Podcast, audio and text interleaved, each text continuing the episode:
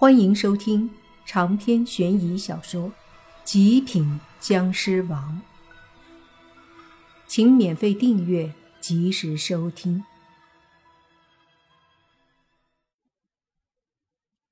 莫凡白了红衣狐妖一眼，洛言在后面车里呢，给他几个胆子也不敢打他凶了。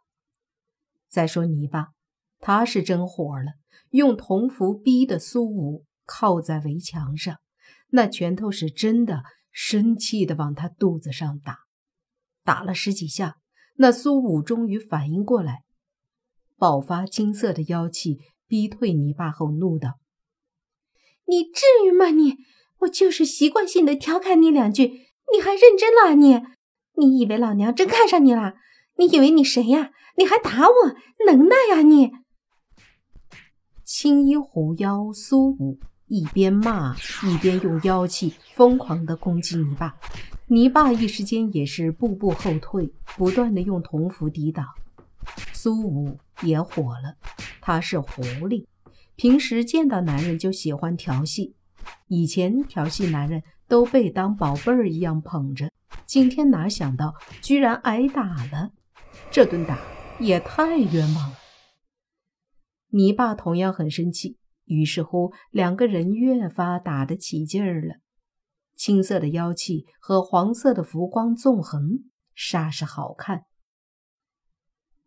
车子里，小狐妖对洛言和轩轩说：“青衣狐妖生气啦，大哥哥太笨了。”洛言一愣，说：“这怎么就笨了？”洛言姐姐，你不懂。只要霸哥哥打青衣狐妖的胸就没事了。你看青衣狐妖胸那么小，霸哥哥都不打，反而打肚子，他肯定生气了。到时候该大的地方不大，肚子反而搞大了，那就完喽。小狐妖一本正经地说道。洛言和轩轩对视，都有些好笑。接着，洛言问小狐妖。你怎么知道打胸就不生气？我觉得打胸更生气。不会啊，红衣狐妖就很高兴呢。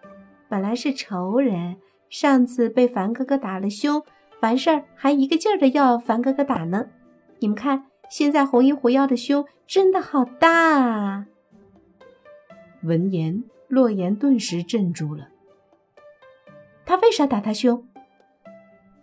因为凡哥哥很生气，他说不准打脸，打肉多的地方。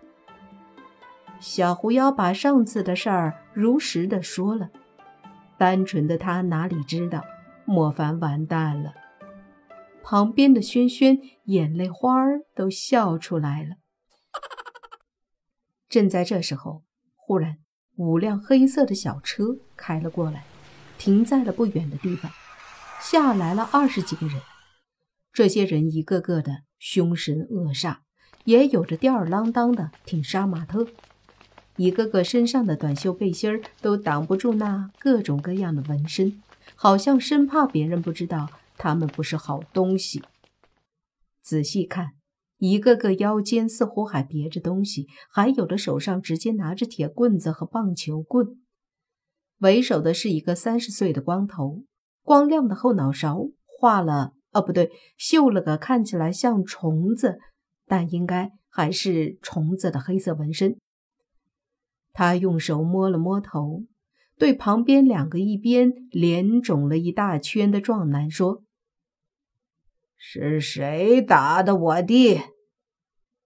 大大哥，就是那个小子，他旁边那个女的，好像就是打伤南哥的。”那壮男指着不远处的莫凡和红衣狐妖苏四的背影说道：“妈了个巴子，兄弟们，走！”光头推了一把肿脸的壮男，便带着二十个小弟对着莫凡他们走过去。莫凡自然是察觉到有人来了，但懒得回头看，同时心里郁闷：今晚这点子真背呀，什么事儿都撞到一块儿了。这时，光头走到了莫凡和红衣狐妖的身后，冷哼一声，说道：“臭娘们儿，对我弟都敢下这么狠的手，老子今天折磨死你！”说着，就从旁边小弟的手里拿过棒球棍，对着红衣狐妖的后背砸去。红衣狐妖自然也知道身后有人，但他也和莫凡一样。根本没放在眼里，直到光头用棒球棍砸的时候，他才猛地转身，一脚踹在光头男肚子上。光头男顿时惨叫着倒飞出去，摔倒在地。莫凡转身，假装疑惑地问：“你以前是不是把那个男的害了？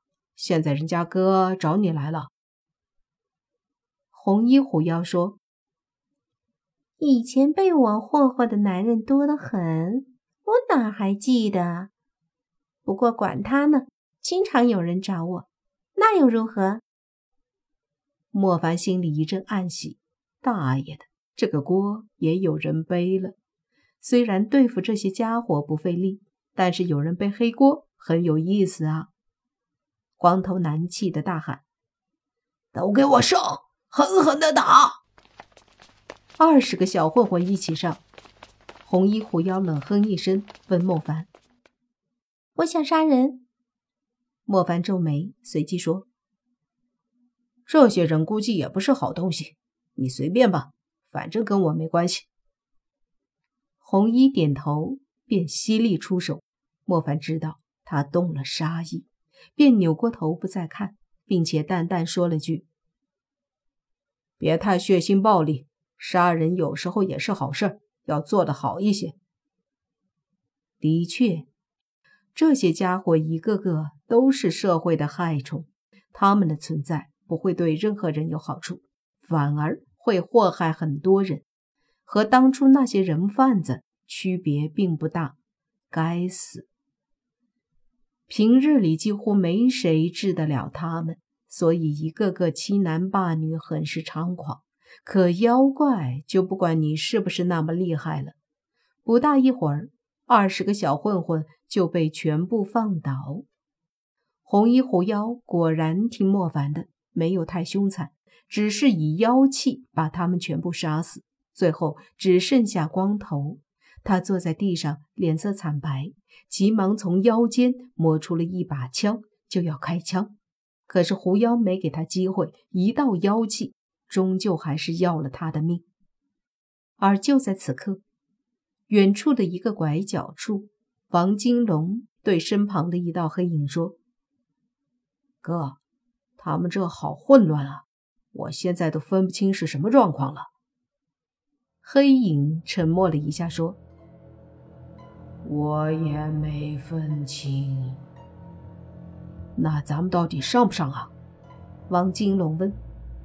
黑影就是王金龙的哥哥王伟杰，他说：“太乱了，本来那几个妖怪和莫凡打，现在又和鬼差打，还有混混打，就唯独莫凡闲着。哎呀，太乱了，我们还是继续观察吧。”至少也得等鬼差走了才行。我还是畏惧鬼差的锁魂链的。哦，那行吧，继续观察。王金龙说着，便和黑影继续偷看。这时，狐妖苏三已经和鬼差打的差不多了。二十个鬼差哪里是他的对手，所以都被打的怂了。狐妖苏三冷笑着看着二十个鬼差说：“怎么样，还打不打？”那些鬼差都摇了摇头，就要走。这时，莫凡大喝：“都别急着走啊！那边死了二十个人，既然来都来了，你们整个给勾走，不然白跑上来挨顿打，多不划算呀！”